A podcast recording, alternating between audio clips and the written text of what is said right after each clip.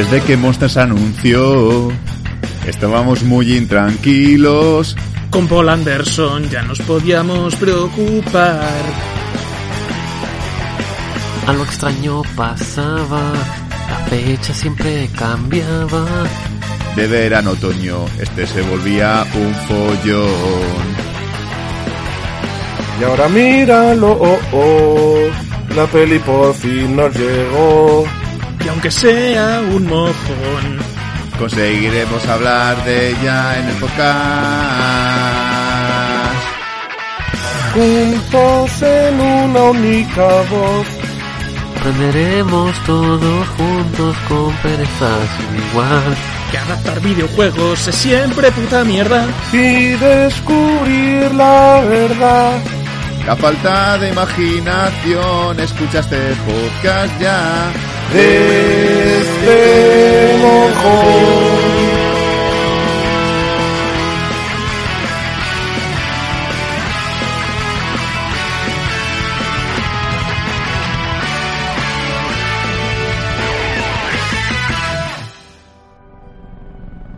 Ha llegado el momento. La ciudad está bajo asedio. Solo un equipo será capaz de defenderla una vez más. Ellos son Bat Señales. Eh, espera, espera, espera. ¿Bat Señales? ¿Qué clase de nombre para un equipo es ese? Si se llamaran Batman Incorporated o los Vengadores de los Grandes Lagos todavía. Y encima nunca hablan de Batman. ¿Pero qué coño es esto?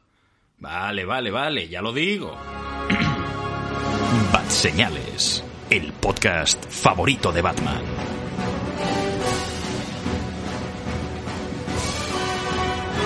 Hola y muy buenas a todos y bienvenidos a Bat Señales, el podcast favorito de Batman. Soy Manuel de Frutos y esta semana tenemos un programa muy monstruoso y monstruosamente. Bueno, malo igual sí, no, no lo sé. Sí, a ver, si nos tenemos que poner a la altura, de la- igual sí, con la peli, porque, bueno, ya lo hablaremos hoy. Bueno, el tema es que esta semana vamos a hablar sobre una peli que se llama Monster Hunter, adaptación de la famosa franquicia de videojuegos de Capcom, y para ello cuento con la compañía de Juanga. ¿Cómo estás? Buenas noches. Hola, ¿qué tal? Pues estoy preocupado porque tengo en la cabeza vocecitas que me dicen rátalos, rátalos a todos. Por otra parte, también contamos con la compañía de Javi, que tengo mucho, mucha curiosidad por saber qué tienes que decir sobre esta peli. Pues muy buenas a todos, estoy encantadísimo de, de formar parte de este podcast del Nuevo Mundo. Por otra parte, también tenemos la compañía de Vero. ¿Cómo estás? Buenas noches. Muy buenas noches. También tienes ganas de saber mi opinión, ¿verdad, Imanol?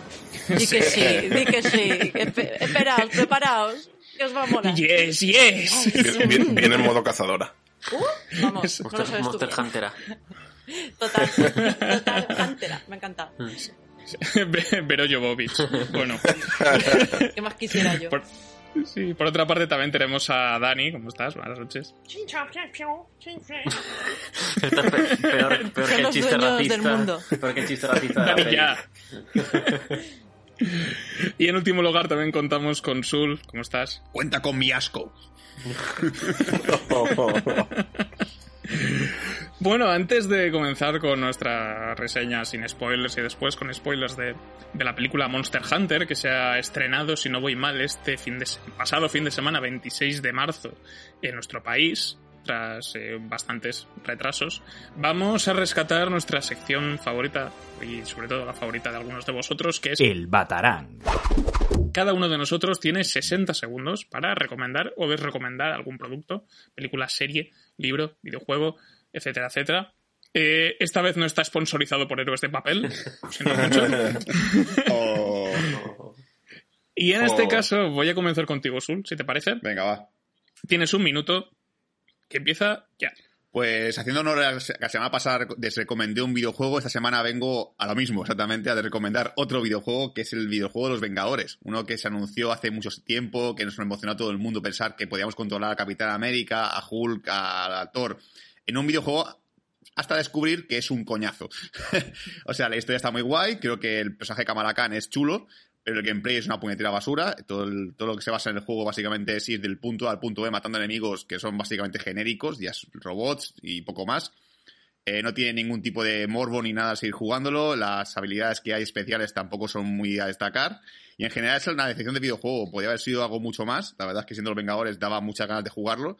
Pero aparte de descubrir por mi parte el personaje de Kamala Khan como algo que no- un personaje de Marvel que no conocía, el juego no merece la pena. O sea que cuando valga 20 pavos, quien lo quiera jugar, que se espere a ese precio, porque por 20 euros sí que merece la pena. Si no, no. 20 pavos, dice. Y eso, pero eso, pero la versión GOTI, Sí. ¿no? Sí, ya que pues sí, mira, ya que esperáis. ¿Qué dices, Dani? que en Steam creo que lo miré el otro día y me saltó en plan, está de oferta y estaba a un 20 o un 30% y dije, ni aún así. Ni, ni regalado. Es que ni con un 20 Ni un 30. regalado. Me recuerda un poco al, al- ¿Os acordáis del Brutal Legend? Que prometía Sí. muchísimo y fue una Sí. peor mierda de todas. Sí, Sí. me decía, a, mí la, a mí la música molaba del juego. Y el doblaje. Sí. Sí, sí, y por lo menos era ya Y placa. los doblajes, Sí. porque en, en, en castellano era Jack, era. Ah, no, en- era. En castellano era Santiago Segura y era Jack Black en, en la versión inglesa. No era el de Judas, no era el de Judas Priest. No, no, ya Black. No, no, Jack No, Black. era ya Black. Que es, es un poco el caso que ha pasado con Destiny y con Anthem, ¿no? Que son juegos muy como servicio y tal, que luego se acaban hundiendo todos. Mm. Y a este le ha pasado lo mismo, ¿no? Pues seguimos con el Batarang, ¿de acuerdo? En este caso, Juanga, creo que te va a tocar a ti. Así Vale. que tienes un minuto que empieza ahora. Pues yo también vengo a desrecomendar algo. Esta vez es una serie de Netflix que me sabe muy mal porque está protagonizada por mi queridísimo Kevin James. Se llama En los Boxes. Y es una serie, digamos, eh, volvemos a recuperar un poco Netflix, eh, el Disney Channel, eh, el, malo, porque es una serie de que trata de, de una compañía de, de NASCAR que el, dueño se decide jubilarse, mete a su hija como la nueva dueña, empiezan a discutir la dueña y Kevin James, que es el jefe de, de boxes, y es todo chistes malos, risas enlatadas, eh, el, piloto es el tonto, el típico tonto que no puedes aguantar, porque son chistes todo el, todo el rato muy forzados, y aun queriendo mucho a Kevin James, he de decir que es un producto bastante malo. Eh, no tengo más que decir. Quería hacer crítica en el blog, pero es que no merece ni eso. Normalmente las hacemos de 500 palabras, pero esta sería de, de 12. De 12, como mucho, sí, sí. Ahí, ahí, en los boxes. O sea, En los en los boxes. En los boxes. ¿Te has fijado que Kevin James está calvo en esta serie? ¿Se ha, rapado? Sí, en el Kevin James en esta serie se está rapado ya. Pero sigue estando gordo y fuerte. O sea, se me ha hecho a mí un poquito. Igual. Bueno, continuamos con el Batarang entonces. Eh, Vero, Venga, va. Tienes 60 segundos. Muy bien. Empieza ya. Pues yo voy a romper un poco esta tendencia eh, de, de- desrecomendar y voy a recomendaros muy fervientemente un documental de Netflix que se titula Seaspiracy o La pesca insostenible. Eh, yo creo que es un documental muy útil para tomar conciencia de las repercusiones que tiene el modelo de pesca supuestamente sostenible que se da en el mundo y que lo que está haciendo es destrozándolo desde hace ya décadas, ¿no?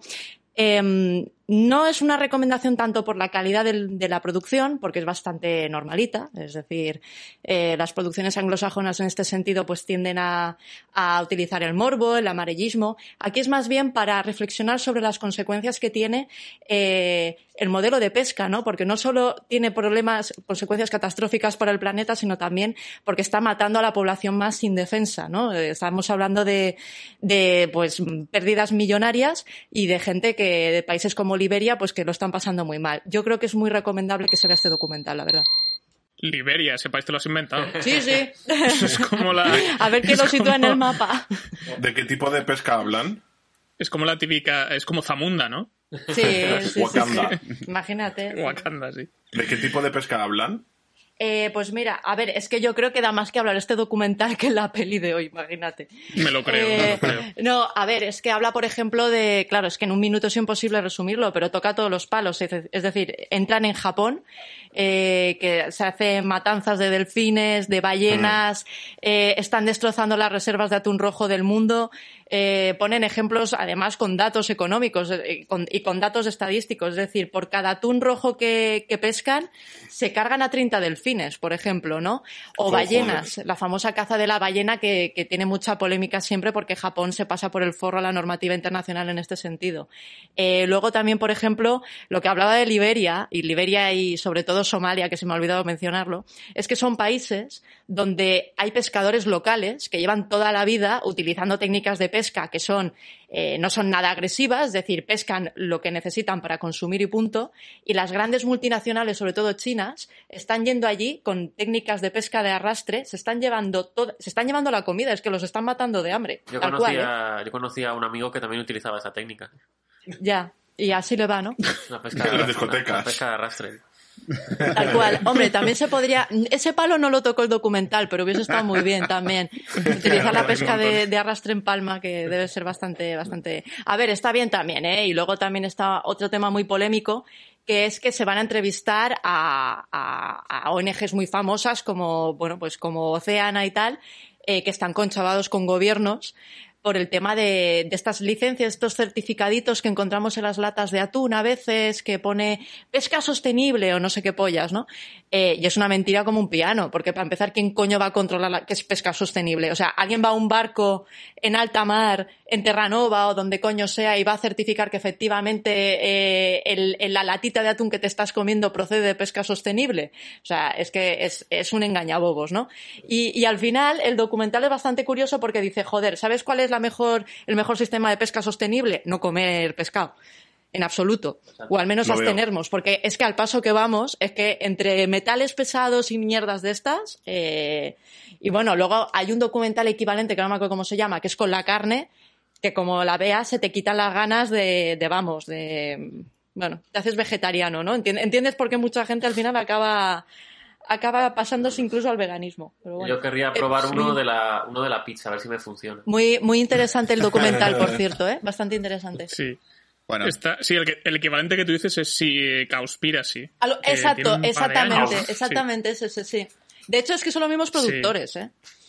Sí, ¿no? Es Sí. que bueno, con el título Con ya el por lo título, menos sí, sí, sí, es verdad, es verdad. Yo no había caído. eh. Pues Sí, sí, sí. na- Yo estoy esperando que hagan uno sobre la sobre vegan veganspiracy y que no podamos comer nada ya.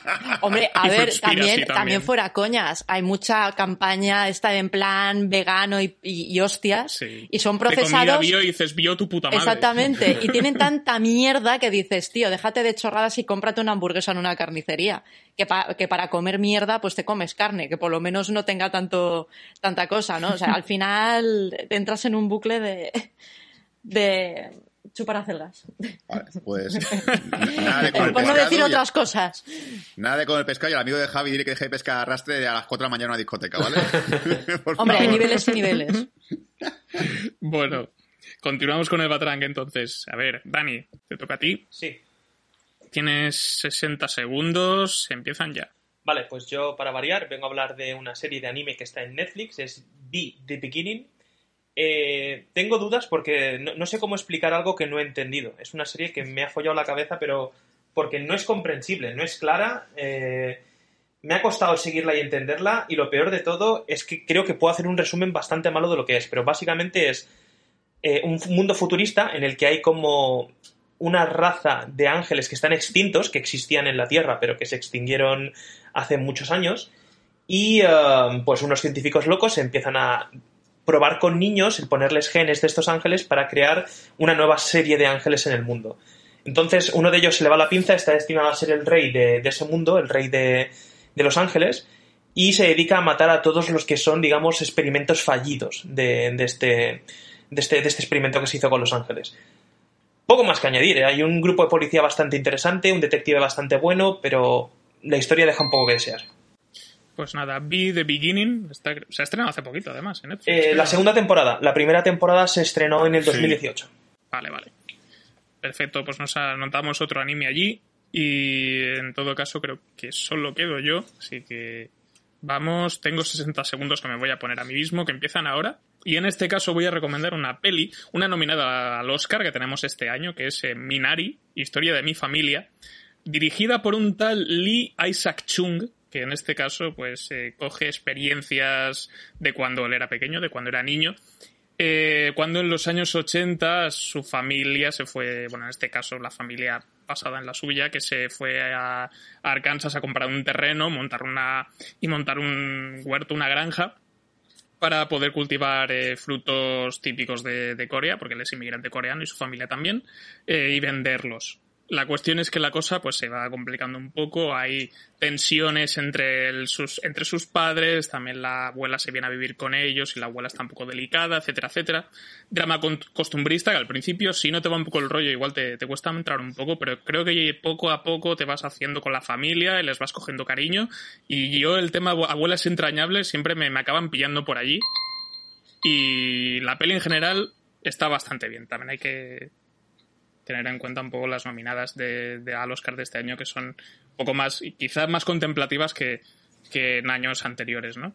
Mm. Pero está guay, Minari, historia de mi familia. Yo esta se lo dije a Azul, que, que, tengo ganas de verla porque quiero saber cómo, cómo es posible que un actor de The Walking Dead se esté a punto de ganar un Oscar. sí, Steven Yeun, que es el que hace de, ah, el padre en la, en la película. La, que por cierto, como curiosidad, está roda, eh, está hablan en, en, coreano y en inglés, van saltando todo el rato, ¿no? Entonces, eh, será tanto doblado al castellano y creo que tendrá su gracia. Y Steven Yeun, que por cierto dobla al protagonista de la serie de Invencible también. Oh. Como curiosidad. Me, encanta el póster porque pone justo encima This is the movie we need right now. y tan. Y tan, que sí. Es, lo que todos queríamos ver, pero nadie había pedido, ¿no? sí, sí. Sí. No es la película que queremos, es la película que necesitamos o algo así. Pues nada, terminamos esta ronda de Batarang de esta semana. Si alguna de las, de las cosas que hemos recomendado o desrecomendado, que ha habido un par, eh, ya las habéis visto, ya las habéis probado, pues comentádnoslo en el cajoncito que tenéis eh, debajo de, del reproductor.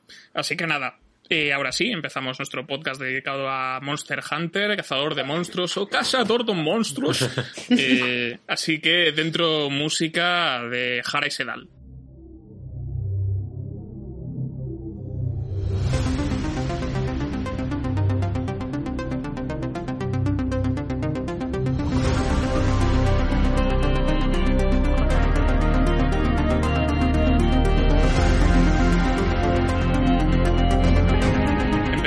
Este podcast dedicado a Monster Hunter, como ya hemos dicho, película que adapta eh, una famosa y popular franquicia de videojuegos que lleva bastantes años con nosotros.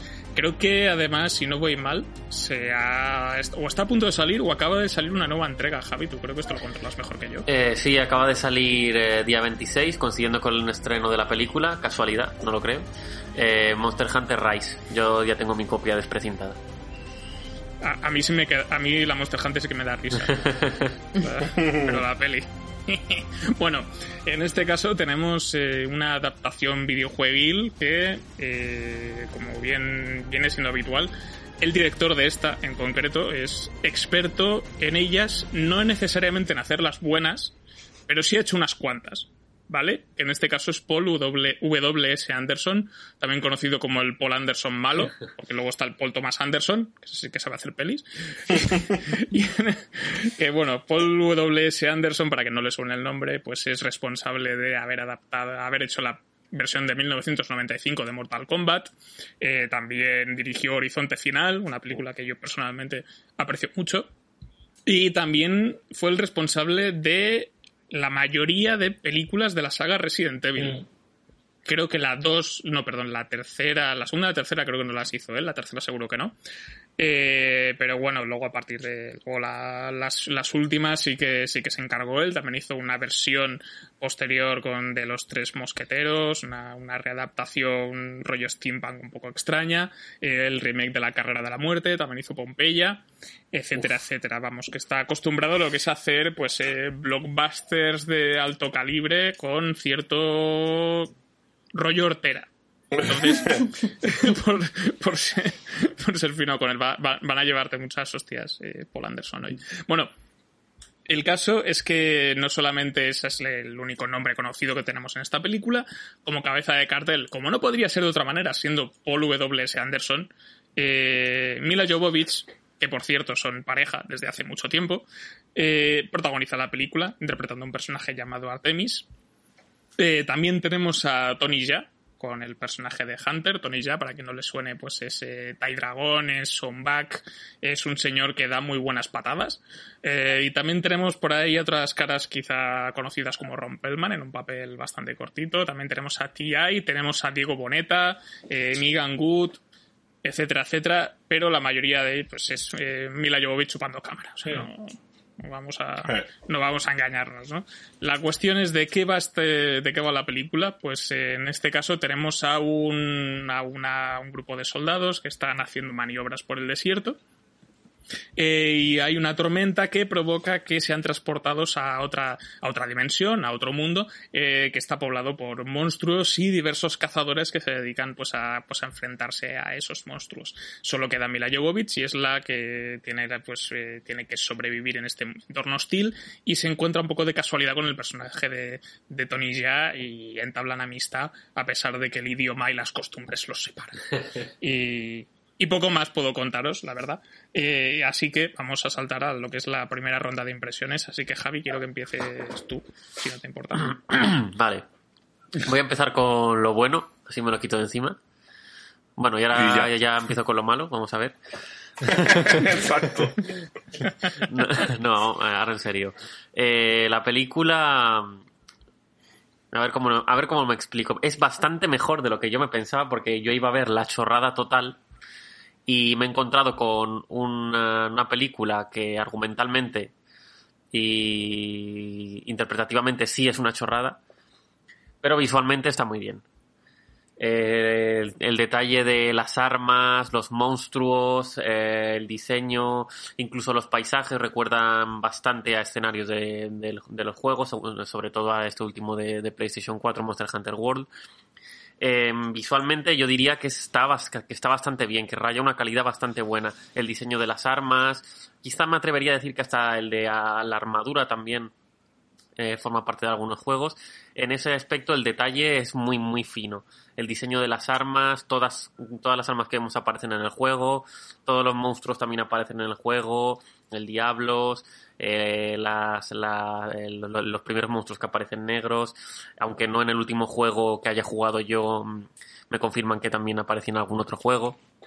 Entonces mi resumen sería visualmente bastante bien, el resto, una chorrada de película, porque interpretativamente Mila Jovovich sabemos que no está a la altura de un Oscar, seguramente. Eh, Tony ya, bueno, eh, le dan el papel que tiene que hacer y el hombre pues se limita a trabajar, a hacer su trabajo. Eh, me encanta Ron Perlman con pelazo, eso sí lo tengo que decir. Y las escenas de acción me parece que están rodadas de una manera ok, sin, sin tampoco fliparnos. Y poco más que decir, esas serían mi- mis primeras impresiones. Visualmente guay, el resto chorrada. Muy bien, pues vamos a continuar con, con esta rondita. Así que, Sul, cuéntame qué te ha parecido la película. Yo creo que nos quieren dejar claro que Paul W.S. Anderson, Paul Anderson, juega videojuegos, pero es mentira. o sea, yo, yo creo que este hombre le debe coger los de Sony, imagino, y le han dicho, oye, que hemos una película de Monster Hunter, vale, ¿qué es eso? Toma el juego, vale, he jugado una horita, creo que lo he pillado. Eh, creo, que sé, creo que sé de qué va. Pero no, no te vas a pasar completo, no, no, no me lo voy a pasar. Yo juego una horita y ya está. Yo, hay monstruos, hay cazadores, y ya me inventaré cualquier chorrada. Cojo el típico argumento tipo eh, Transformers de militares que viajan al mundo de Monster Hunter. Porque es barato además, porque así te ahorras tener que, yo que sé, explicar un universo nuevo desde el principio. Siempre está el personaje idiota que va a este universo y le explican todo. Ah, pues este es el monstruo tal. Ah, pues este es el arma tal. Y ya tengo un guion para una película y cojonudo, venga a sacar pasta. Pues no, no funciona así. O sea, yo Monster Hunter la verdad es una película que creo que voy a olvidar a los dos meses de haberla visto. Yo ni siquiera he jugado los juegos, así que imagínate que incluso el interés de los juegos para mí no está, porque a mí, había con un amigo que sí, que sí ha jugado los juegos, me decía, ah, este es el Diablus, ah, este es el monstruo tal, y yo, vale, vale, ok, mm, me apunto, pero me da igual. o sea, me importa dos huevos. y yo creo que, viendo la filmografía de Paul Anderson, creo que puede dejar de dirigir películas ya. Porque no, no hay nada que haya, que haya hecho que me guste. Tú has visto, te has dicho la de Horizonte esta que no la he visto, qué buena. pero joder, es Sí. que es el director de Alien vs Predator, el director de También, también. de- de Entonces, Zul, Evil. Zul, si, si deja de dirigir, ¿qué hace Mila Jovovich? Ya, ya, también es verdad. O sea, me sabe mal por ella porque esta mujer se ha, se ha encasillado lo que hace su marido. Pero, joder, es que la de Mortal, las- los tres mosqueteros como productores, que es que, que, tío, este no acerta una puta mierda en nada, tío. Es- No, no, y director también. ¿eh? Ah, también director, es que por Dios, este hombre, Pompeya. o sea, es que no, dirigió tío, Pompeya. Hostia, Pompeya. O sea, no, no, sé por qué Sony Pictures confía en este hombre para dirigir películas, porque creo que Resident Evil van a hacer un, un remake ahora que ya solo veo una imagen, tiene puta mejor pinta que toda su puta saga Resident Evil. Es como, ah, mira el cartel de Raccoon City, al menos algo reconocible en los videojuegos. o sea, es, la hostia. Creo que al final esta es la típica película que han cogido un par de elementos del juego que le han explicado un señor que ha jugado. Le ha dicho, mira, hay, hay, hay este monstruo, este monstruo, estas armas y tal, aparece este, este bicho también, y hace una película de esto, y ya está. Pero vamos, totalmente sustancial. Muy bien, pues continuamos con, con esta ronda. A ver, eh, Juanga, ¿qué tienes que decir sobre la peli? Pues solo ha dicho que en dos semanas no se acordará de lo que ha visto. Yo ya dos no meses. me acuerdo directamente. ha sido muy generoso, ¿eh? me parece. Yo ya no me acuerdo. O sea, no, recuerdo que empecé a verla, yo iba con, con, una, con una idea muy baja sobre esta película. Empecé a verla y cuando vi ya los, las arañas estas, los, los monstruos negros que ha mencionado Javi, dije, bueno, por ahora me está pareciendo una versión mala, moderna de Starship Troopers. Voy a coger el móvil. Y, estuve todo el rato, bastante rato con el móvil. Normalmente no lo hago en las películas, odio eso de, estar con el móvil y con una película de fondo, pero aquí me vi obligado a ello. También por lo que ha dicho Javi, las interpretaciones mm, Mila Jovovich deja bastante que desear desde el quinto elemento o sea, ya tiró muy para atrás. Desde que empezó, Exacto. Sí, tío, 20 pues putos años. Exacto. o más. Y, y, luego, una cosa que me da mucha rabia de, de, de, esta película y otras como ella, es que tienen a Tony Ya, para mí, el dios del Muay Thai. Y no lo saben aprovechar. O sea, no metas a un hombre que te hace una coreografía increíble y te mete unos rodillazos, que yo creo que la mitad de, de, de, extras que han trabajado con él han acabado en el hospital por, por roturas de huesos. No lo metas luchando contra un CGI. Claro. Mete, no sé, mete a cualquier otra persona que sepa hacer artes marciales, pero no metas a uno que puede ser mil veces mejor aprovechado en otras cosas. Es que y luego... tiene razón en lo que dice Juanga, perdona, eh, digo, lo, lo, digo a colación de lo que has dicho es que este señor, en, los juegos, por ejemplo, les puedes partir partes a los monstruos y, como tú has dicho, era una oportunidad de oro para que Tony Hawk, por ejemplo, le metiera un puñetazo al Diablos y le partiera un cuerno o le partiera un ala, ¿sabes? Que puestos a hacer chorradas, por lo menos chorradas que molen. Sí, sí, es que es eso. Además, creo que solo hay un, combate de cuerpo a cuerpo entre Tony Hawk y Mila Jovovich que, que es que yo me quedé diciendo, ¿qué coño hacen? ¿Por qué juegan? ¿Por qué se arrastran en el suelo? ¿Qué hacen? No sé, para mí ha sido, excepto lo que ha dicho Javi, que estoy de acuerdo con él, en, que las armas se ven muy bien, las armaduras se ven muy bien, en los monstruos se ven bastante bien. El resto, porquería. Perfecto, pues después de estas durísimas declaraciones, eh, Vero, quiero que remates a la mesa. bueno, pues a mí ni me ha gustado ni me ha dejado de gustar. Ni sí ni no, sino todo lo contrario. Eh, a ver, yo creo que, que, ofrece lo que promete, ni más ni menos. Y yo creo que ya es bastante, ¿no? Eh, esta mañana leía reseñas y críticas por ahí, porque me, a mí siempre me gusta tomarle el pulso a la crítica antes de participar en los podcasts, a ver si vamos en la misma onda o no. Y me ha hecho mucha gracia una, que, con la que estoy muy de acuerdo, ¿no? Y venía a decir que no se puede pedir peras al olmo. Es decir, no, no, se, puede, no se le puede exigir un, la más mínima lucidez ni brillantez a, a, alguien que ha hecho películas como Resident Evil Ultratumba, por ejemplo, ¿no? O, o Pompeya, o algún ejemplo glorioso más que, que habéis dado.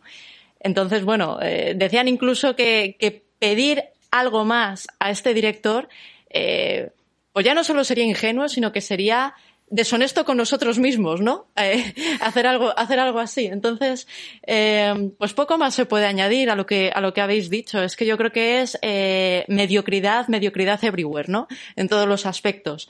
Eh, Mila Jovovich, pues sí, es verdad que, mm, que se ha encasillado muchísimo. Yo creo que al final eh, es una fórmula que les funciona porque si no mm, dejarían de trabajar, así de claro, dejarían de dedicarse a esto.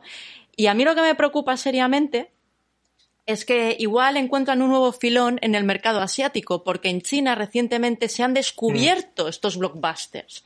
China que era, eh, bueno, es, se supone, eh, un país comunista y viva Mao y todo ese rollo, pues todo lo que huele a América les pirra, les encanta. Y ahora han descubierto los blockbusters y joder, pues claro, eh, empiezan a sacar los billetes, ya sabéis cómo son los nuevos millonarios chinos, empiezan a hacer así, a repartir billetes y, y vamos, eh, a mí lo que me preocupa realmente es que ahora este señor, el señor Anderson, haya descubierto un filón y no pare de ofrecernos películas parecidas, con lo cual vamos apañados, ¿no?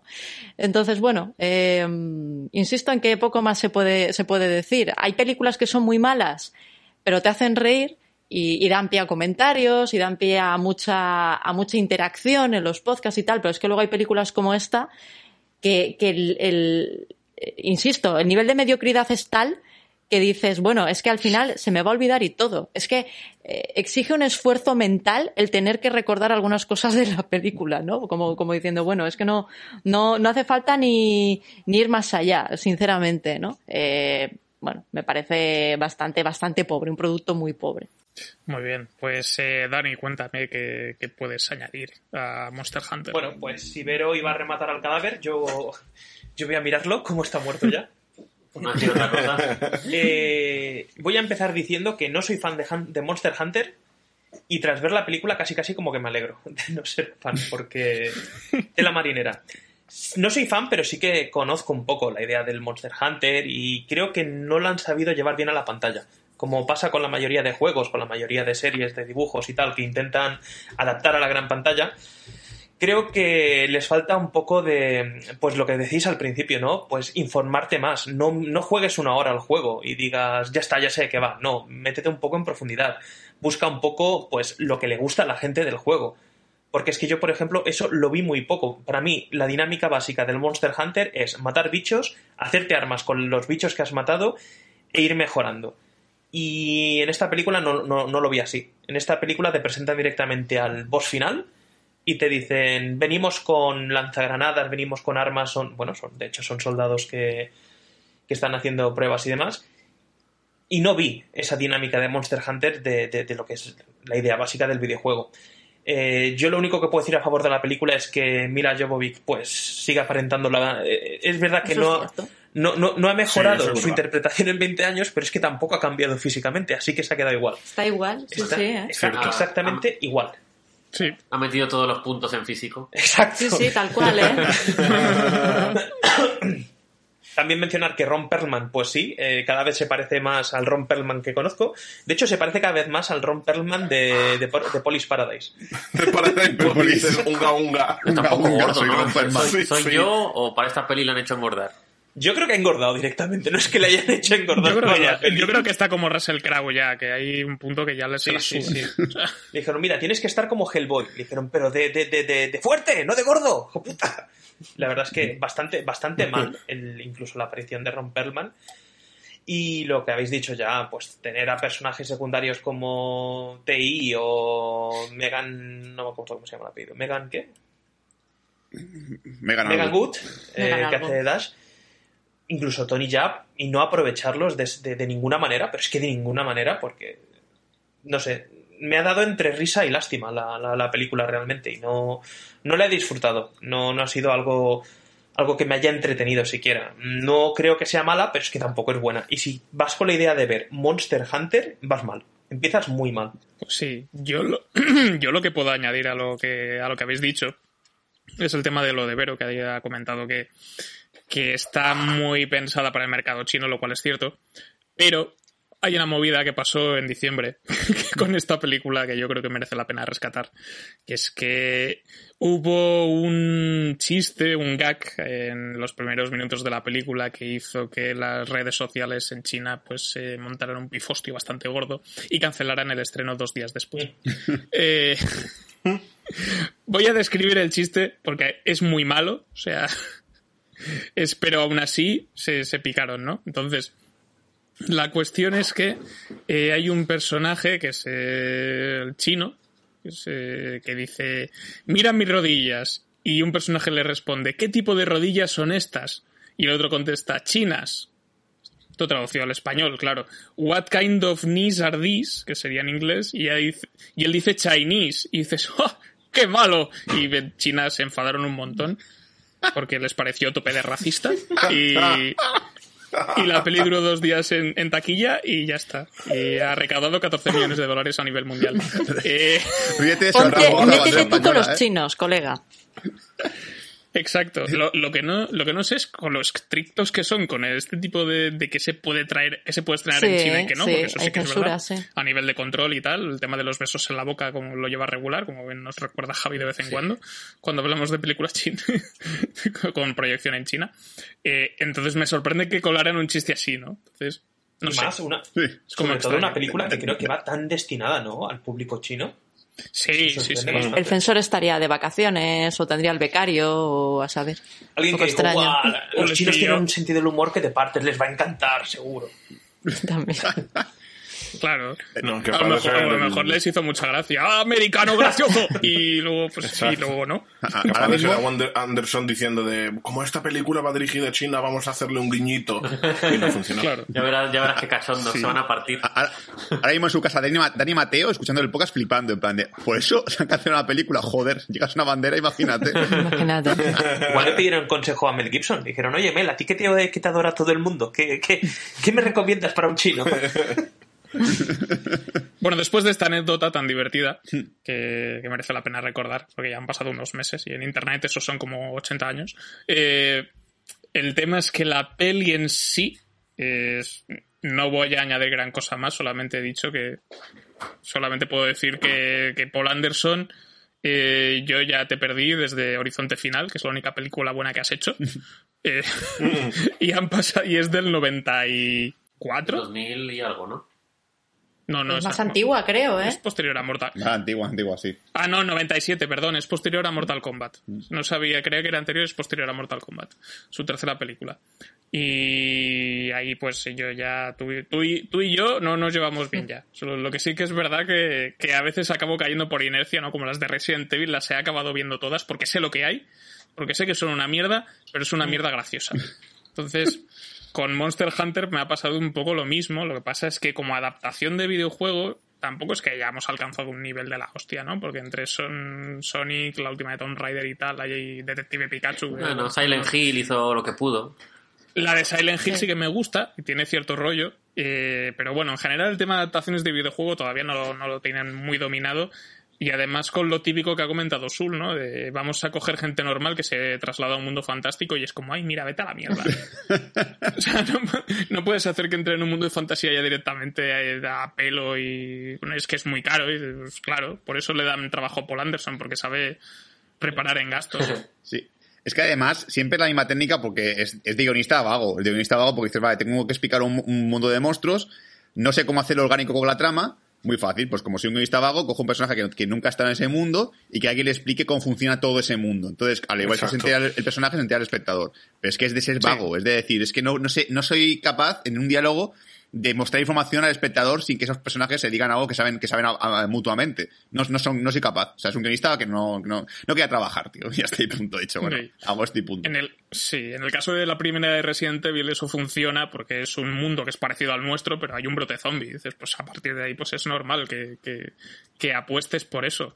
Pero vamos, a, por lo demás es, es una peli de acción que tampoco tiene gran nada especialmente relevante. El montaje me parece un desastre. O sea, es plano, Sí. es montaje de Michael Bay. De los, intuyo que los monstruos están bastante bien hechos, pero no los acabo de ver del todo. Hmm.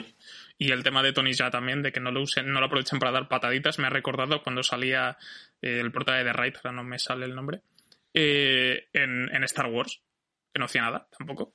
Sí. Bueno, hacía menos que Tony ya en esta película, pero es, es un poco lo, lo mismo. Entonces, pues tenemos una peli... De, de las dos pelis de monstruos que se han estrenado esta semana, todavía no he visto Godzilla vs. Kong, pero seguro que es mejor. Sin duda.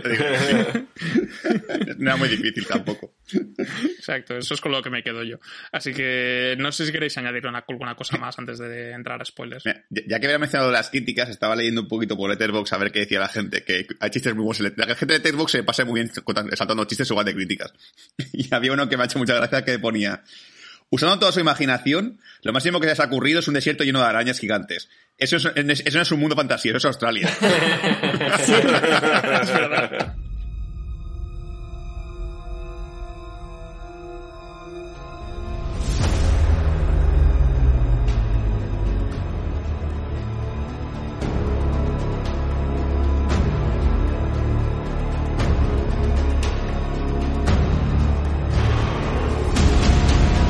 entramos en la parte con spoilers de Monster Hunter, la película, y en este caso pues vamos a aprovechar para desvelar ciertas cosas de la trama, cosas que nos han llamado la atención, cosas que no nos han llamado la atención.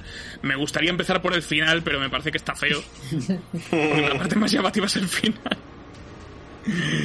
Pero bueno, aparte de eso, Sí, yo empezaría por el final directamente. Yo diría que es un mundo de fantasía en el que unos pobres dragones tienen que hacer frente a Ron Perlman, que se los quiere cargar, y hacen lo imposible por defenderse de tal acoso.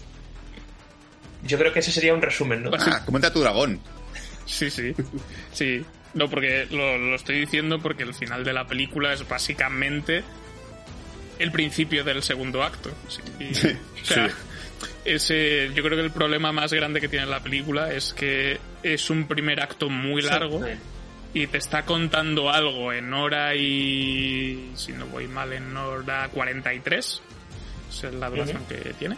En hora 43 algo que se podría haber contado en 20 minutos y luego haber seguido con como te deja el final, que además es un final abiertísimo. Me acordé justo de Warcraft el origen. Que Warcraft el Sí, origen me gustó. sí. Pero el final, ves el final y dices, ah, vale, ahora es cuando empieza Sí, la sí, es película". verdad. O sea, Sí. Es verdad. De hecho, es que esta, esta película empieza un poco como, como Moby Dick, que ves el barco ese que van a por, sí, a por el faro, que hay un monstruo en el faro que llevan persiguiendo no sé cuánto tiempo para evitar que vuelvan no sé qué mierdas. Y, y luego les ataca el Diablos. Y a mitad de película ya acaba el Diablos y yo me quedé en... ¿Y ahora qué? ¿Qué Claro. van a inventarse ahora? Es que el principio es otra cosa, ¿no? El podríamos decir que es un prólogo casi, esta secuencia de introducción está guay. Sea, yo, Sí. creo que, yo creo que como arranque es bastante potente, además es a nivel de despliegue de efectos y tal, viendo el barco navegando por la arena, tiene su gracia.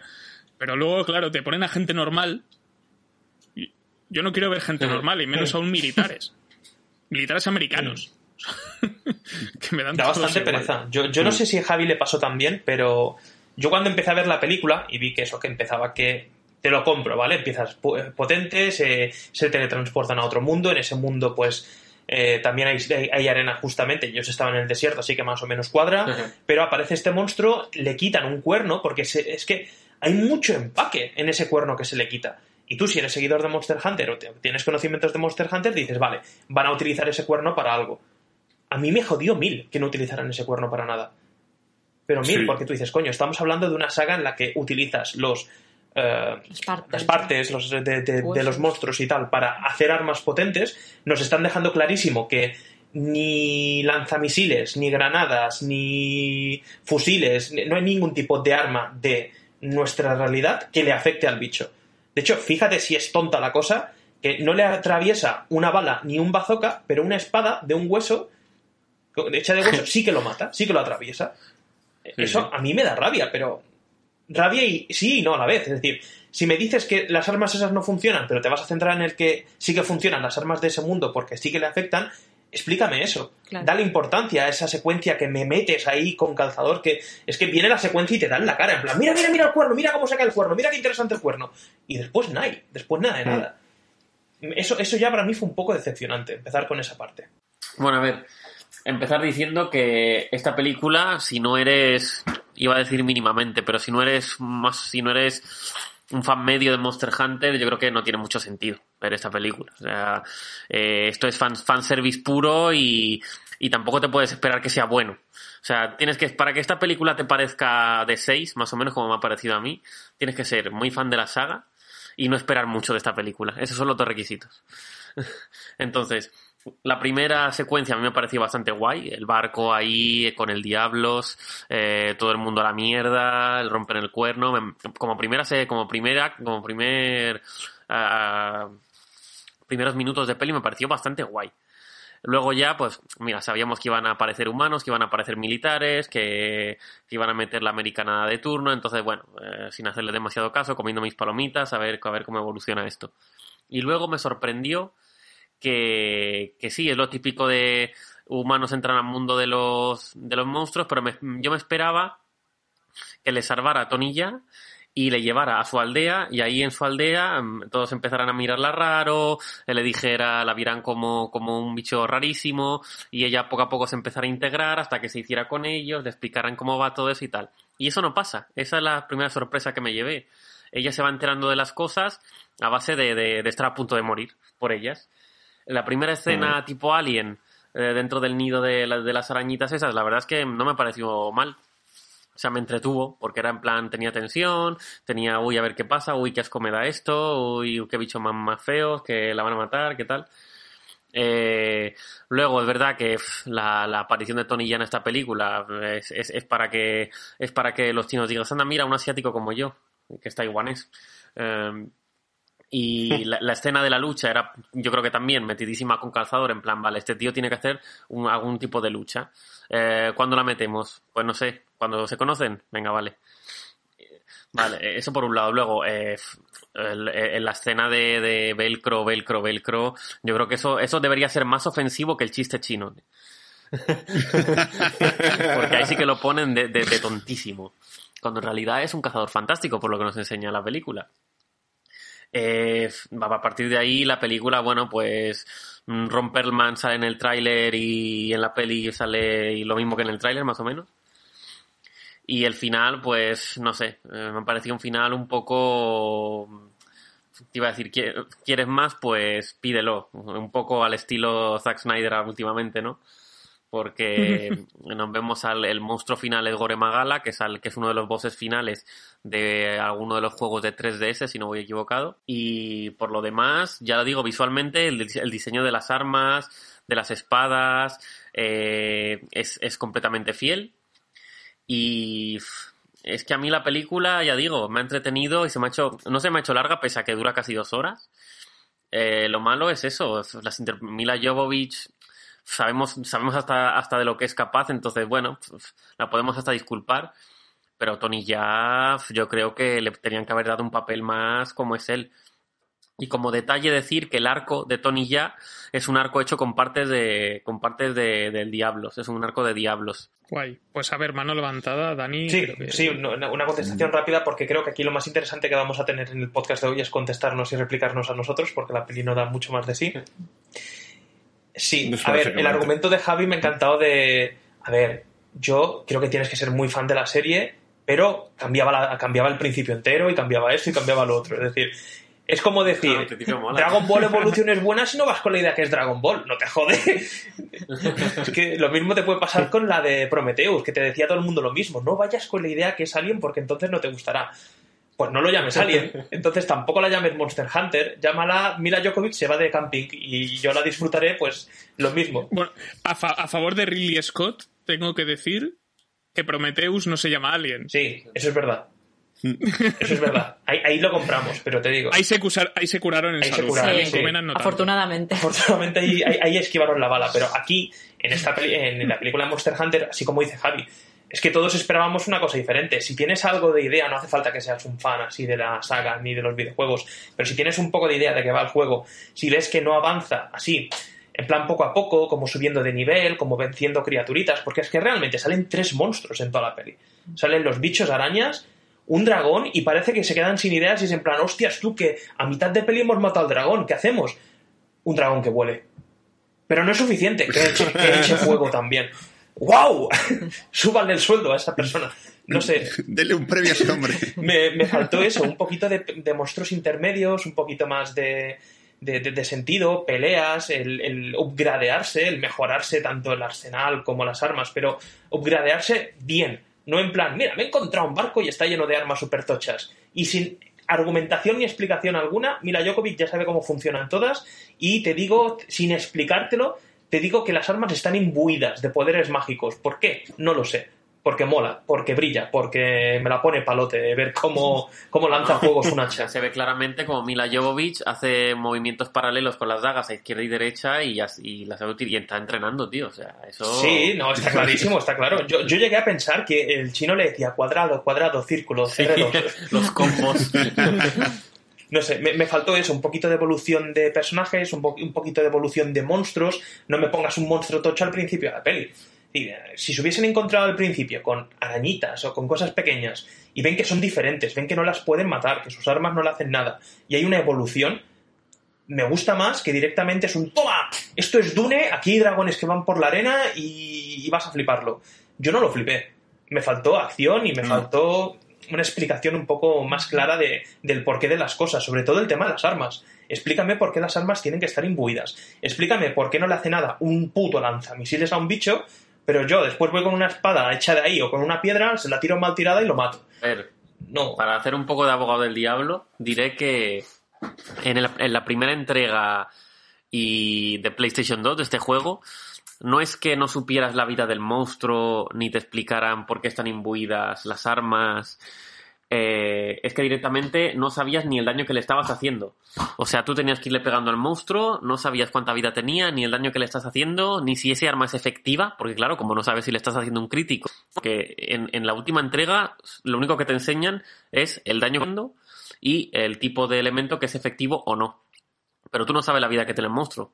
Entonces, puede ser que hayan dicho, vale, vamos a, vamos a ceñirnos al esquema de PlayStation 2, que te enseñaba muy poco, no te explicaba nada, y, y vamos a hacer eh, esa metáfora transdimensional en la película. Estoy seguro de que han pensado eso. ¿sí? Uy, Sí, pero sí. Seguramente, seguro. Lo veo complicado. Claro, pero es que es eso. si- eh, es que ponte en, en- en- en el papel. Si eres fan de la saga, entiendes por qué están imbuidas las armas, pero necesitarías una explicación y Claro, te yo- molaría una explicación. Si no eres fan, no entiendes una puta mierda. Ni por qué brillan las armas, ni por qué están imbuidas, ni por qué de repente sacan fuego. Pero yo creo que le estás pidiendo demasiado a, a esta, a una película como esta, tío. O sea, es, es Paul, Paul W.S. Anderson y Mila Jovovich, sí. Pedir demasiada sería pedir argumento. Que no estoy pidiendo eso. Estoy pidiendo que me digas por qué una espada brilla. Ya está. No, es demasiado. La verdad también, con lo que has dicho tú antes, Dani, que se ve que lo aprovechan un momento, pero sigue sabiendo a poco, que es el hecho de que de repente descubren que el veneno de las arañas puede matar al diablo si cogen a eso y la usan para mejorar el arma. Tú dices, mira, eso sí tiene un poco de detalle de Monster Hunter. Pero que yo recuerde, creo que solo lo hacen ahí. Y que no les funciona, ¿eh? Porque es en plan, utilizaremos el veneno de las arañas para hacer el diablo. Le das en el puto ojo, le debería afectar, Sí. parpadea dos veces y ya está. Y ya Solucionado. está, sí. Ay, yo es que la verdad, me- a mí me gusta coger ahora mismo la película de Sony Pictures, si no me equivoco, ¿verdad? Eh, Si no voy mal, Warner. es- Warner. No, Warner no es. No, no es Warner, es- es no Sony Warner, es Sony, Pictures. es Sony Pictures seguro. Y- De verdad te coger un directivo de Sony y preguntarle, ¿de verdad tú pensabas que con meter cuatro elementos del videojuego, coger a Paul, Paul Anderson, harías una película que fuese franquicia? ¿De verdad te mereciera la pena para que me respondas? A mí, mínimo que me responda a esto. Yo, yo respondo. O sea, yo creo que en el momento en que la peli no se estrena en China, ya se le jodió todo el invento. Sí, sí, tal cual. O sea, porque yo estoy seguro que esta película se llega a estrenar en China con normalidad y hubiera tenido unos buenos números. No, te- no, no me, no me atrevo a decir que lo hubiera petado, aunque sean muy fans de la saga. Pero que tener buenos números, sí, que yo creo que ese era el objetivo, que, que funcionara en China. Ahora, a partir de ahí ya, bueno, ha, ha habido como cuatro o cinco retrasos de fechas en, en Europa o en España. Luego al final han dicho, bueno, pues ya que, lo- ya que tenía que salir en noviembre y va a salir en enero o en febrero, pues ya que estamos, lo ponemos en, en marzo que va a salir el juego para Nintendo Switch y ya que salgan a la vez, ¿no? Bueno, venga, vale. O sea, Sí. yo creo que en el momento en que no se estrenó en China, ahí se acabó toda esperanza. Sí, pero, Pero es, que, claro, la peli estaba hecha ya. es que a mí me meto los cojones que yo creo que el público chino debe ser un poquito más exigente, porque si realmente esta película está hecha por público chino, si para ti una, una película de adaptar un videojuego es meter cuatro putos elementos para que los frikis digan, ah, mira, eso sale en el videojuego, ya está. No, no es que no, por Dios, que no puede funcionar nunca. A mí, a, a mí me da miedo, pues yo, por ejemplo, que soy muy fan de Bioshock, me da miedo que haga una película de Bioshock y sea un tobogán de acuático de un paquete de un.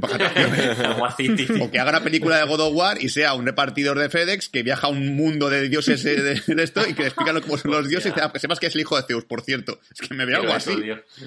Porque realmente veo la intención de querer hacer eh, franquicias, porque realmente esto es buscar una franquicia por el final abierto, obviamente, pero haciendo lo mínimo. El mínimo esfuerzo hacia el fan. El mínimo esfuerzo es, te meto cuatro guiños, como la película del Joker. Eh, ¿Qué es la película del Joker? Eh, mencionamos a Arkham en un momento, esa película del Joker, que lo sepas. Porque, porque se menciona a Arkham y, y aparece un señor llamado Bruce Wayne. Pero ya está, o sea, quédate con esto, eh, juega con estos juguetes y punto. Y si quieres, pues ya que sé, sacaremos también muñequitos para que encima ya están todos para comprártelos. Es que, es que no, es que no. Es que la peli del Joker, digo, la peli del Monster Hunter iba a ser Monster Hunter desde el principio. Ya, lo triste porque sabemos que la película de Joker solamente era un guion que contaban por ahí y pusieron Joker encima. Y la de Monster Hunter da a entender eso, que es una película que está buscada ser una película de Monster Hunter. Pero claro, yo realmente no, no- Sí, Yo creo que la idea, yo creo que la idea era, tenemos, vale, vamos a adaptar Monster Hunter, Capcom nos deja tal, Sony dice, vale, pero esto tiene que costar 80 millones máximo. Sí. Ya. Y Paul Sí. Anderson dice, "Eh, bueno, vale, vamos con 20 minutos de desierto. Eh, Además, voy a poner el- militares porque entonces, porque los militares, mm, otra cosa no, pero no, muchas veces en Estados Unidos, pues que dan su beneplácito y te entregan pues eh, equipo prácticamente gratis, tanques, camiones y todas estas cosas, entonces pues por ahí esa pasta pues puedes ahorrar. Y dijo, pues vale, recorto por aquí, por aquí, por aquí, eh, vendemos un par de dragones, tal, ya, toma por culo. Ya está. Pero es que Y- Sí. en esta película, tú en vez de llamarla la primera hora, le pones a una persona sin decirle el título. Y cuando lleve una hora viendo la peli, le dices, mira, esta película se llama Dune, esta vez con cuernos. Y es que se lo cree. Sí. Es que se lo cree. Sí. ¿Cómo Además, te lo que decía? En live action. Sí, sí, lo que decía Javi también, eh, en el mo- lo que demuestra que ya se habían rendido eh, en esta película es estrenarlo a la misma vez que con versus, versus Godzilla, que mm, tengo ganas de ver una película de monstruos. ¿Cuál? Eh, claramente vas a ir a ver a Kong. Sí, sí. Eh, Javi, eh, tenías la mano levantada, dime. Sí, simplemente para decir que, que se me había olvidado a colación de una cosa que había dicho Dani, me hubiera gustado mucho que, que se ahorrasen la pelea de Mila Jovovich y Tony Jaa. Sí. Hubieran metido una peli de Tony Jaa como Dios manda, no vale, es obvio, pero que en el momento de la pelea le hubiera enseñado Tony Jaa a Mila Jovovich eh, algo, por ejemplo, de su arco, que es el arma que utiliza, y hubiera dicho, mira, mm, esto arco, arco así, como, como, como habla el arco, esto arco de Diablo, hecho con Diablo. Y que le hubieran enseñado un poco a fabricar algún tipo de arma, cómo se fabrican las armas, un poquito de crafteo, Mm. que al fin y al cabo, efectivamente, es eh, eh, más del 50% de, de la saga del juego. Eh, pero, en fin, y creo que es una, no es una escena tan complicada de hacer. Ana. En la película tiene cosas peores, pero más caras y más complicadas de hacer. A ver, Dani, dime. Consorte. A ver, consorte. Es que claro, ahora me habéis dejado flipando. Yo es que soy completamente analfabeta, ¿no? En esto del mundo de, de Monster Hunter. Entonces, Bueno, tienes otras tengo virtudes. otras virtudes, ¿verdad? menos mal que me las sabéis valorar y me las sabéis ver. Eh, el tema de, entonces claro, entiendo que el personaje de Mila Jovovich está metido con calzador. Porque no tienen nada que ver, es decir, no es que haya dos mundos, no es que esté el mundo real y luego el mundo de los monstruos, sino que realmente Monster Hunter trata de un mundo con monstruos, ¿no? De que cargárselos. Hablando claro y en castellano. Pues es que imagínate. Bueno, te- teóricamente es para equilibrar el ecosistema, pero bueno, ya sabemos Sí, cómo van bueno. estas cosas, ¿no? Para lo que uno, para, para nosotros equilibrar el ecosistema es Tal cual, es genocidio. Básicamente, básicamente han hecho lo que ha hecho, lo que ha dicho Sul en, en modo coña, pero que, que es esto. Es como si ahora te meten la película de God of War y el protagonista es un repartidor de FedEx. Tal cual, tal cual. Han hecho lo es mismo. que me parece bastante, bastante mediocre entonces, porque claro, es meter a la mujer del director por cojones. En plan, ¿qué papel le buscamos? Pues no sé, este. Y nos, y nos sacamos de la manga la chorrada esta de intentar mezclar dos mundos, ¿no? Que, que luego, claro, por lo que comentáis también, eh, que estoy de acuerdo con vosotros, es que luego, claro, la, el argumento hace aguas, porque eh, a mí también me pareció bastante aburrido el encuentro, ¿no? Entre el personaje de, de Mira Jovovich y el de Tony, Tony Ya, como se diga, ¿no?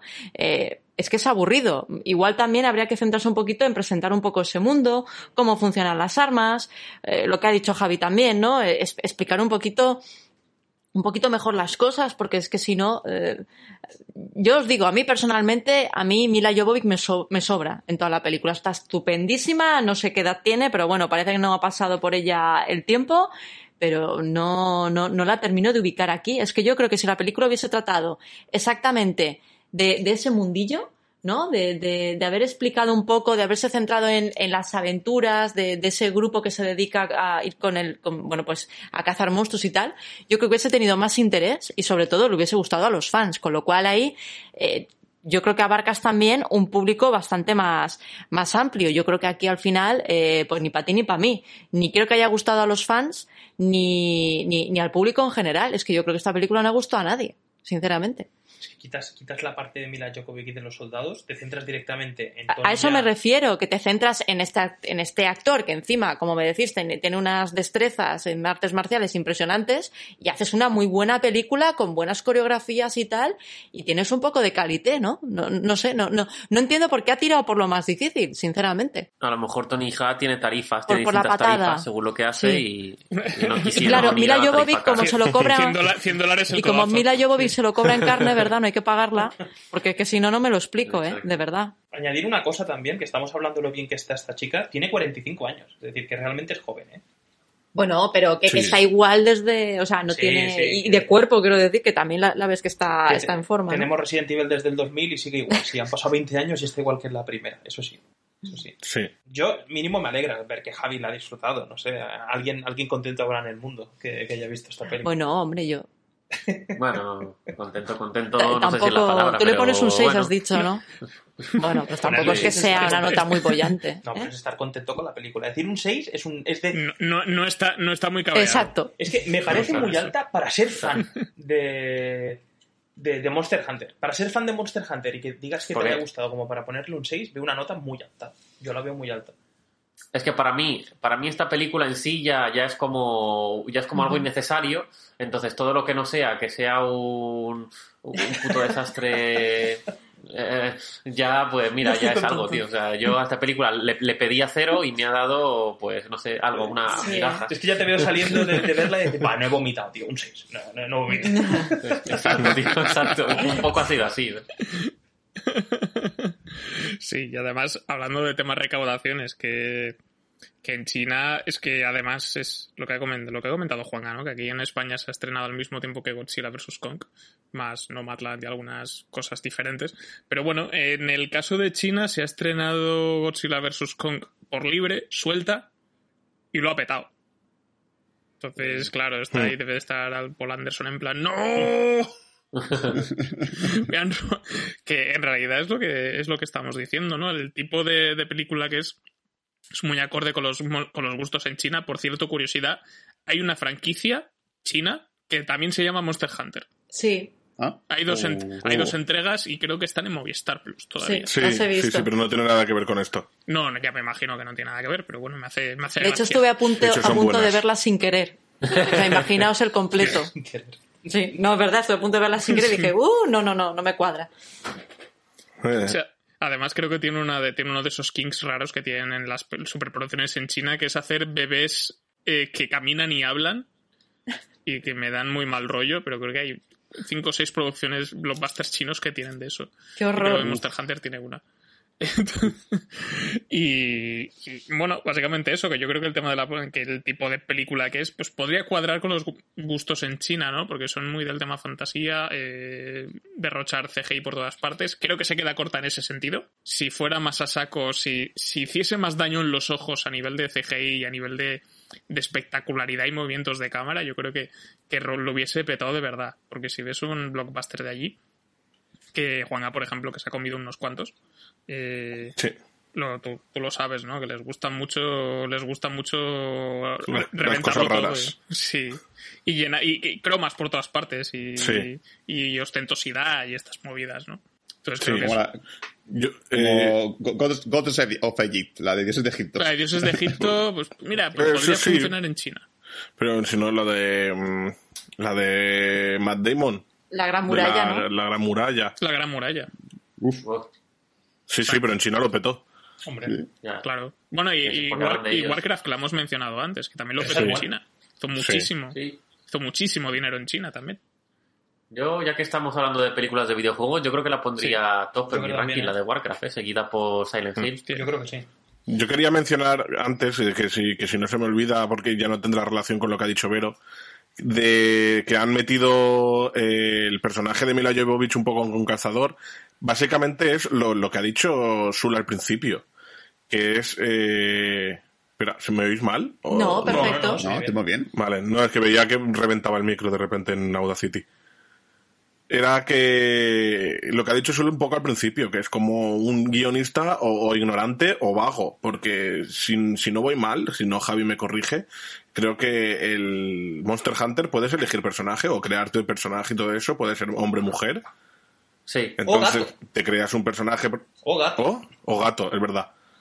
Te, cre- te creas un personaje mujer, metes a Mila Jovovich como personaje mujer, pero ya dentro de este mundo, y como ha dicho Azul, de ir descubriendo cómo funciona esto sin necesidad de que se tengan que explicar a un personaje. Lo que han hecho aquí es eso, la vaguería del escritor, del guionista, que es de, pues me invento un personaje externo a ese mundo para que vaya a ese mundo y se lo tenga que contar a la vez que se lo están contando al espectador. Y ahí es donde la han cagado completamente. Sí, que por cierto, hablando del gato, que no que, que se nos ha escapado, que sale, tiene, tiene un par de minutos en la película, donde le tira Ah, la sí. caña a Mila Jovovich y es muy inquietante. Sí. Pero yo creo que es hacia donde tendría que haber ido la peli, que es a full mamarracheo incómodo. O sea, A que, a que se caiga el gato encima de los pechos de Mira una cómica. ¿Has pensado que a lo mejor todo este de la polémica con China es, es una vacilada de los chinos? En plan, mira, la película es tan mala que nos vamos a escojonar con esta mierda. Solo por joder, ¿sabes? mira, están, están a la que saltan. Vamos a, vamos a liarla un poco. Sí, Sí, Tendría es como la vida de Brian cuando decía "Libe- libera, libera a Sansón. Pues es como no nos gusta por el chiste. Y se empieza a escojonar por dentro. que sí, es que es por el chiste. Tendrían que haber hecho como la película esa que me pasaste hace tiempo de un héroe que iba, que, que arreglaba. que era un- una película muy absurda china. Yo o Manolo. No, Imanol, Imanol. Hostia, no sé, te pasó tantas mierdas. Sí. que había, había héroes y él era como un mecánico y que era muy absurda.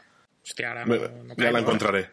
Bueno, sí, luego, lo, luego por fuera de micro me lo, me lo comentas. Javi, ¿tienes la mano levantada? Sí, Dime. es para explicar un detallito de- del gato que estábamos hablando. Eh, el- ese, ese gato ese, en el juego se dedica exactamente a lo mismo y han tomado exactamente parte de, de la animación de cuando le pides un menú, que son los que te puedes elegir menú de ataque, menú de defensa, que son los que te bustean, digamos, justo antes de, enfrentarte al monstruo. Y han recreado exactamente una de las animaciones de uno de los menús que tú te puedes elegir, porque siempre hay una pequeña animación de como que te estás merendando el menú. Y en ese, en ese, una cosa más en lo que ha sido fieles es en recrear eso perfectamente cuando corta el filete, separa el trozo y, y siempre va un gato, un gato contigo, que, que no es cocinero, pero bueno, siempre va un gato contigo llamado Feline y, y, y esa era la curiosidad, que ese detallito a mí, a mí me gustó, ¿ves? Estas cosas son las que me hacen decir, bueno, mira, pues no es tan, no es tan, no es tan, po- no es tan potera la película, ¿sabes? Sale un gato que hace lo mismo que en el juego. ¿eh? A ver, pues te, te da migajas y te conformas con eso para cenar. O sea, es como, bueno, pues mira, te metemos un guiño aquí y quédate Sí. contento. Yo es que. Eres demasiado fan de Monster Hunter, Javi. Con esta peli sí, porque con esta peli sí, porque yo me esperaba, o sea, el hecho, eh, ya lo, ya lo digo, el hecho de hacer la peli es tan innecesario, es un ¿para pa qué la haces? Pues mira, con no haber sido una, una peli, peli de cero, ya es que me conformo. Sí, igual- igualmente yo creo que el tema de adaptar videojuegos a películas es algo que todavía no, no le tenemos, No, no, no no, le tenemos pillado el truco más que nada porque es que se pierde una cosa que hacen que, que, que los hace interesantes, que es que puedes jugar. Eh, detalles. Exacto. En las pelis solo tienes cutscenes, ¿no? Sí. Y, y miedo me da, porque en el futuro nos espera la película de Mortal Kombat, que en un principio parece que tiene buena pinta, la serie de, de As of Us, la película de Uncharted y la anunciada hace poco película de Ghost of Tsushima. O sea, vamos a ver si por fin alguien consigue clavar la tecla y decir, ah, que esto- así se trata un videojuego, era esto, simplemente hacerlo igual que el videojuego y inventarme mierdas. A ver, Veremos Dani. a ver. No, sí, sí, sí. No. ¿Dani? Me parece muy interesante lo que dices, Ur. Ojalá tengamos una película que vuelva a ser, pues eso, algo que te guste comparado con videojuegos y tal, que la única que considero es lo que dice Javi, la de Warcraft. Pero volviendo un poco a- al final ya de la peli, que yo creo que ya acabaré por aquí por mi parte, tampoco me gustó este salto tan grande, tan bestia que hay, que pasas de no poder hacer frente a un dragón y la siguiente escena es los tres protas luchando a muerte contra el bicho más tocho de la saga, uno de los, de los bosses finales de la saga.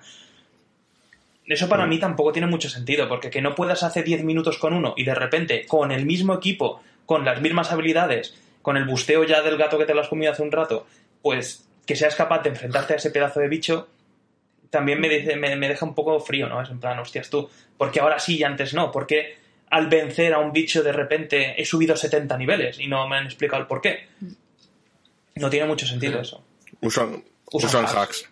No, se, se, ido, se fue a una zona que, que no debía, que era mucho más difícil, que por un bug, y ahora pues ha subido 20 niveles. Es que de el golpe. dragón ese, el, el- el que vuela, el, el segundo, eh, estoy diciendo, va a la Tierra El y es que no pueden rátalos. cargárselo de ninguna puta manera. Es que hay, hay lanzamisiles, hay cazas, hay tanques, no hay puta manera. Después aparece pues Tony Jaa y Ron Perlman que se teletransportan, supongo, y entre los tres son capaces. Tú dices, vale, entre los tres han unido fuerzas y han hecho lo que no ha podido un ejército entero. Bueno, lo que tú quieras. Y la siguiente escena es un, y ahora mira, ¿sabes qué? Vamos sobraos, a por el boss, vamos a por el al top. No sé, no, no me gustó. Y lo, lo que quería decir que era mi, mi último aporte, porque yo creo que Javi me lo responda, que era una pregunta que tenía apuntada y no la he hecho. ¿Quién es el de la túnica del final? Yo es que no soy fan de Monster Hunter, ¿eh? He jugado un poquito, pero no, tengo curiosidad por saber quién es el de, De la escena, ¿no? El de la escena final, el de la túnica. Eh. Va, te- respondo, Si quieres, respondo si ya. Si, si no, Sí, sí, sí. mañana, ¿eh? Tampoco, si no Esperas tampoco te agobies. me lo dices. El, el podcast de la semana que viene, si quieres.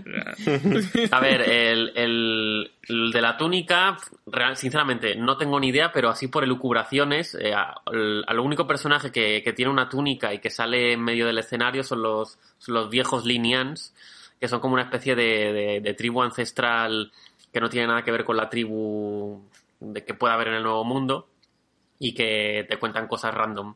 Como por ejemplo, bueno, veo que usas la espada larga, ¿sabes que es la, el arma número 2 en popularidad entre los jugadores y, y, y, y mierdas de ese estilo? Eso. ¿Sabes que es tan larga como esa espada? O sea, Es el, es el kit de Windows. Y luego, la escena de.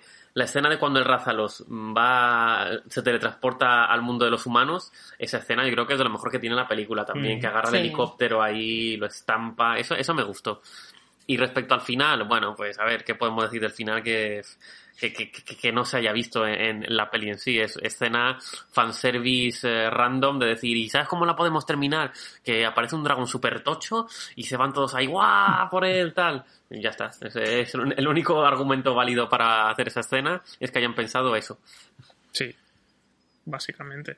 Así que, bueno, no sé, chicos, si queréis añadir alguna cosilla más de la peli. Bastante hemos hablado, ¿eh? Monstruosa. Le pongo un, le pongo un 6. Yo Sí, creía sí, que sí, no daba sí, para daba más, bastante pero... menos. Yo, venga, para romper, para apoyar o no a Javi, ¿qué nota le ponéis a la peli? Hostia. Venga, Ya vale. que Javi la ha puntuado, la puntuamos todos. Venga, yo cuando la vi le podía poner perfectamente un 5 porque tiene buen ritmo, pero sé que en dos meses, como lo voy a olvidar, le voy a poner un 3. Jolines. o sea, es que se me va a olvidar.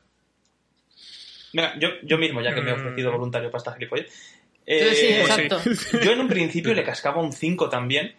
Y después de haber hablado con vosotros y tal, le voy a dejar el 5 porque no es tan decepcionante ni es tan. Es decir, está bien. Entretiene, es, es lo que es, es Monster Hunter. Sin ser Monster Hunter, así que se queda con el 5. pues, Pues yo no, yo lo siento mucho, pero tienes a Tony ya no lo aprovechas, te llevas un 2. Muy bien dicho, Juanga. Por Por, li- listo. por listo. Por listo. Por ir de listo. a ver, Yo le que pongo un lo 4. Y estoy siendo muy generosa, hoy tengo un buen día. cuento. Yo estaba mirando qué nota le puse en Letterboxd. Ay, qué risas. la vi, pero Un- no- Un Uno y 1 y medio. un 3. tres. Bueno, No, no, un Bueno. 3, un 3. Una estrella y media, que bueno, es un 3. bien. Sí. Va mal. Porque, porque la banda sonora me gustó. De Paul Haslinger, que no lo he dicho, pero la banda sonora me parece. A Ah, mí el sí. tema sintetizadores Bueno. y tal me mola. Y El tema, el tema, el tema de la banda sonora hay, porque eso no es que haya mucho más. ya la, la, la, la mitad es ambiente. Sí, sí. esa, esa atmósfera de wow, wow, que a mí es el que me mola. Pero. Pero No sí, tiene nada que ver con Monster Hunter, eso es verdad, pero mola. sí. podrían haber sacado. No, no hay, no, no hay ni un leitmotiv reconocible del juego ni nada. No, Joder. la verdad que no. Pues, Yo- igual el compositor decía, ni de coña. Pasa que Puede pongan It's Friday. day. Cuando van por el Hostia, último. hubiese molado un montón que pusieran Darude. Sandstorm de Oh. Darude, tío. Cuando salen ahí todo el ejército en el desierto, esto molaría un montón. Bueno, pues, pues yo creo que ya podemos ir cerrando este, este programa dedicado a Monster Hunter, que como bien ha dicho Vero, nos Nos hemos venido arriba. Nos hemos acabado viniendo arriba, efectivamente. Así que nada, Azul, ¿qué tenemos para la semana que viene? Bueno, ya anunciamos la semana anterior que dijimos que si este iba a ser época de Monster Hunter, el siguiente tocaba pues ver a un mono gigante contra un lagarto y no a las selecciones de Madrid, ¿vale? Por si alguien se ha confundido. Godzilla versus Kong. Exacto. Vamos a, vamos a ver cómo el lagarto y el mono se parten la cara y luego vence el poder de la amistad. La duda que tenemos es si se casarán al final de la película o no. Eh, para... ¿Y quién, y quién es el hombre y quién es la Hombre, mujer? Kong es nombre de, de mujer, claramente. Sí, sí. Creo que Godzilla es hembra. Yo ¿no? creo, yo que le dice a Oh, sí, Godzilla que se ponga peluca rubia. Sí. Mi hombre. Exacto. Así que nada, esto ha sido todo. Os recordamos que a día jueves, el miércoles pasado, estuvimos en Planos y Centellas comentando las tres películas anteriores del Monsterverse. Así que para que vayan, para que vayáis calentando para el programa de la semana que viene. Así que nada, esto ha sido todo en Bad Señales. Recordad que aparte del podcast, pues también estamos en redes sociales, Facebook, Twitter, Instagram. Y esto ha sido todo. Gracias por acompañarnos. Esperemos que os hayáis pasado bien. Así que hasta la semana que viene. Adiós. Lo siento, siento que tengáis que ver esto.